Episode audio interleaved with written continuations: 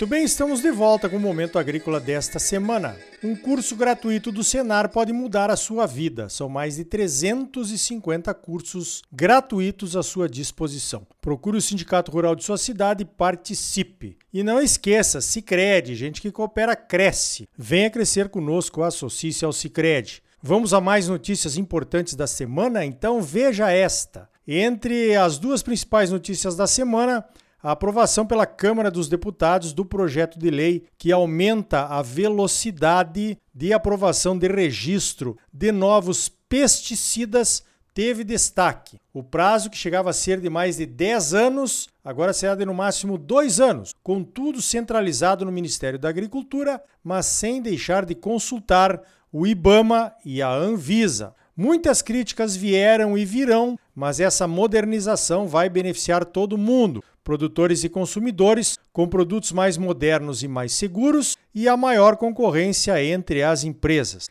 A segunda notícia de destaque foi o anúncio da suspensão de empréstimos das linhas oficiais de crédito que tenham juros subsidiados pelo Tesouro Nacional. Olha, foi uma atitude necessária, pois o governo deve seguir a lei de responsabilidade fiscal e não pode gastar mais do que está previsto no orçamento. Infelizmente, o aumento da taxa Selic aumenta a diferença entre os juros do crédito oficial e a taxa de juros básica da economia, e isso demanda mais recursos do Tesouro para equalizar essa diferença de juros. A CNA, junto com o Ministério da Agricultura, está em busca de uma solução que permita aumentar os recursos para a equalização das taxas para que os empréstimos agrícolas oficiais possam voltar ao normal. Então, calma, antes de sair criticando, entenda o problema. Pois então, nessa semana nós recebemos a visita de produtores, membros da diretoria da Associação de Soja de Iowa, lá nos Estados Unidos. Iowa é um dos principais estados produtores de milho e de soja e disputa com Illinois, ano a ano, tonelada a tonelada, o título de maior produtor de grãos dos Estados Unidos. A Iowa é uma espécie de Mato Grosso lá dos americanos. Eles vieram conhecer a nossa agricultura. Chegaram em Cuiabá no sábado passado. Quatro produtores, entre eles o presidente Robert Ewald, e três diretores, o Tim Bardol, o Brent Swart e o Warren Beckman. E dois membros do staff da associação, o Kirk Leeds, que é o diretor executivo há 33 anos, e o Aaron Putzi, que é o chefe de comunicação e de marketing. O Kirk e o Warren trouxeram as esposas. Vieram em oito pessoas ao todo. No domingo viajamos para Campo Novo do Parecis. Eu, como guia, vou contando as histórias sobre como transformamos o Cerrado de Mato Grosso numa das áreas mais produtivas do Brasil. Vou falando da produção de soja, vou falando da segunda safra, Vou falando sobre a integração da lavoura com a pecuária, do etanol de cana, do etanol de milho. Vou falando sobre a legislação ambiental e mostrando as reservas legais e as áreas de preservação permanente. Nada a esconder, hein? Tudo à mostra. Antes de eles chegarem, eu preparei um livrinho com informações sobre o agro no Brasil e em Mato Grosso. Quem já viajou comigo para o exterior sabe como é o livrinho, né? Informações detalhadas em 45 páginas, citando as fontes sobre tudo que fazemos por aqui, sobre tudo que eles vão ver. E eles podem checar as informações acessando as fontes que eu coloquei ali, junto com os gráficos e as tabelas. Era para esse grupo ter vindo em 2020. Já estavam de malas prontas, mas a pandemia cancelou tudo. Só conseguiram vir agora, dois anos depois. Na segunda-feira, visitamos a fazenda do Grupo Morena, em Campo Novo, do Romeu e da Dulce Choqueta. É uma fazenda modelo. O Romeu não pôde participar, pois estava gripado.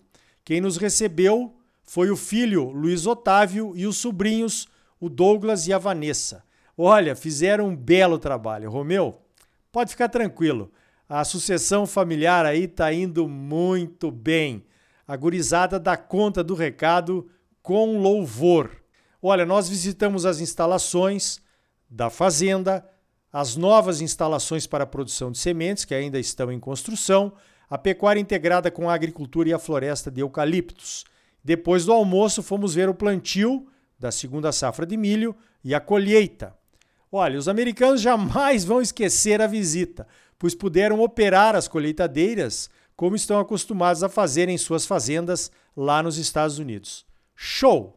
No dia seguinte, terça-feira, depois de uma chuva de mais de 150 milímetros durante a noite, viajamos para Sapezal, atravessando a reserva indígena dos Parecis. Ali dá para mostrar como eram as nossas fazendas há 35, 40 anos atrás, quando chegamos aqui. Cerradinho e cerrado leve, nada de floresta amazônica.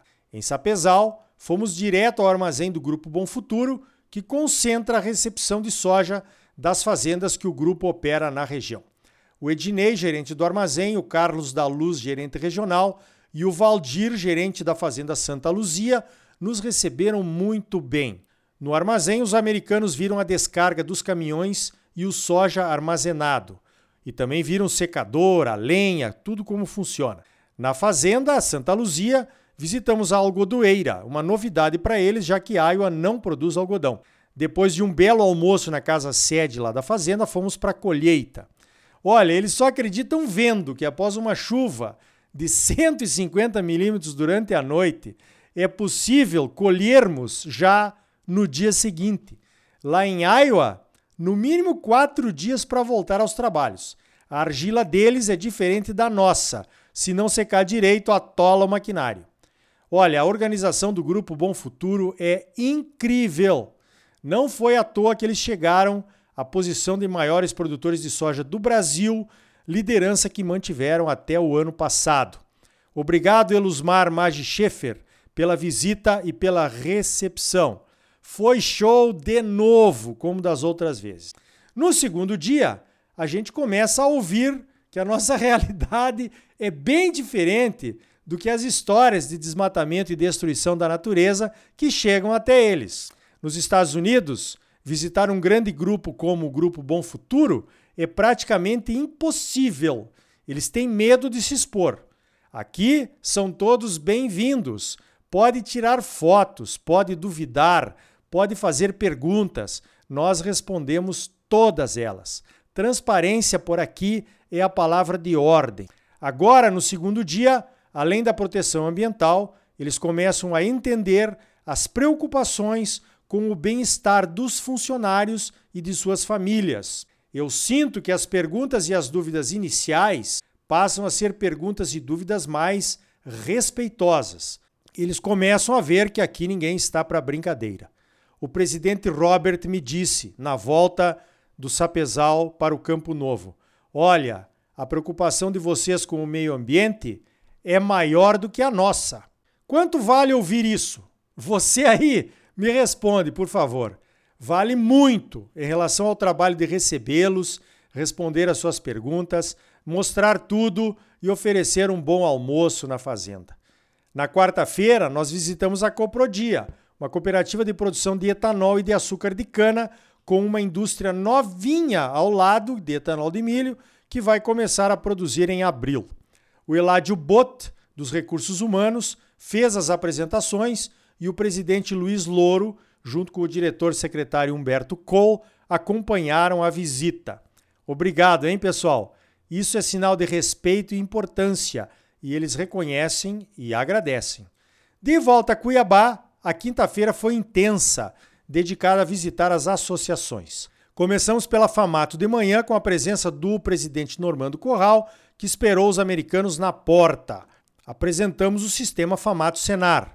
O Clayton Gower, superintendente do IMEA, apresentou as projeções de soja, milho, algodão e pecuária de corte para 2030. O diretor executivo Kirk Leeds, há 33 anos na associação, levantou-se ao final e disse que essa foi a melhor apresentação sobre o Brasil e sobre Mato Grosso que ele já viu. Parabéns, Imeia, orgulho total pelo belo trabalho que vocês fazem aí. A Heloísa Zuconelli apresentou o AgriHub, aquela iniciativa para aproximar a inovação das startups dos problemas que os produtores têm. A Famata ofereceu almoço aos visitantes. Obrigado, Normando. Show de bola! À tarde, visitamos a AproSoja, que é a entidade irmã da Associação de Soja de Iowa. Fomos recebidos pelo diretor executivo Wellington Andrade e pelo vice-presidente Lucas Costa Beber.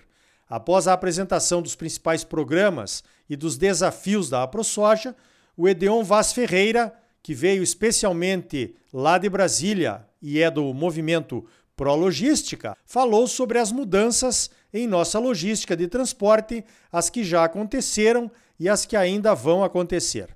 Apresentamos também o Instituto Soja Livre, que promove a pesquisa e o plantio de variedades não transgênicas para que tenhamos a liberdade de escolha. Finalmente, o Guilherme Nolasco, presidente da UNEM, falou sobre os números do etanol de milho, que cresce a passos largos em Mato Grosso e já chegou a outros estados. Uma nova revolução está acontecendo, trazendo mais sustentabilidade ainda com a produção de biocombustíveis e o uso de eucalipto para a produção de biomassa e de eletricidade. Um dia de muita informação. Na sexta-feira, eles partiram para Foz do Iguaçu e no domingo voltam para casa. Olha, valeu a pena.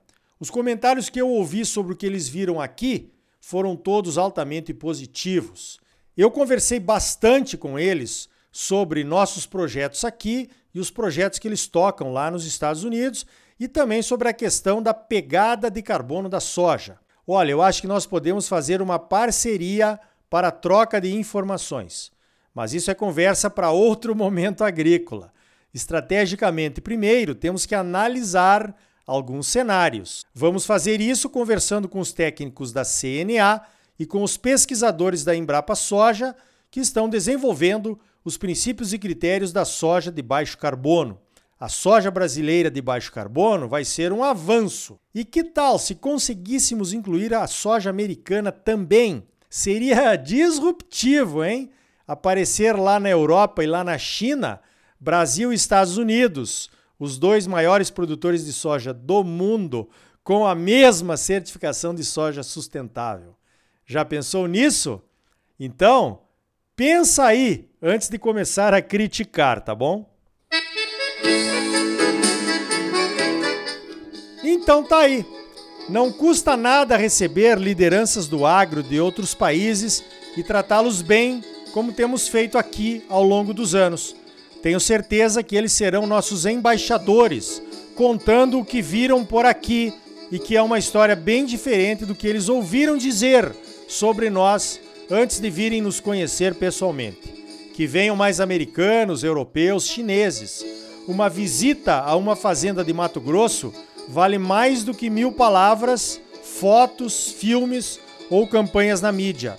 Uma visita a uma fazenda de Mato Grosso é uma experiência inesquecível. No próximo bloco, vamos falar sobre uma política estadual para irrigação. E ainda hoje, como controlar a cigarrinha do milho? Uma praga para lá de preocupante porque transmite o enfesamento. Sicredi é mais do que um banco é uma cooperativa de crédito e gente que coopera cresce. Associe-se ao Sicredi e venha crescer conosco. Sistema sindical forte, agropecuária próspera. Não saia daí. Voltamos já.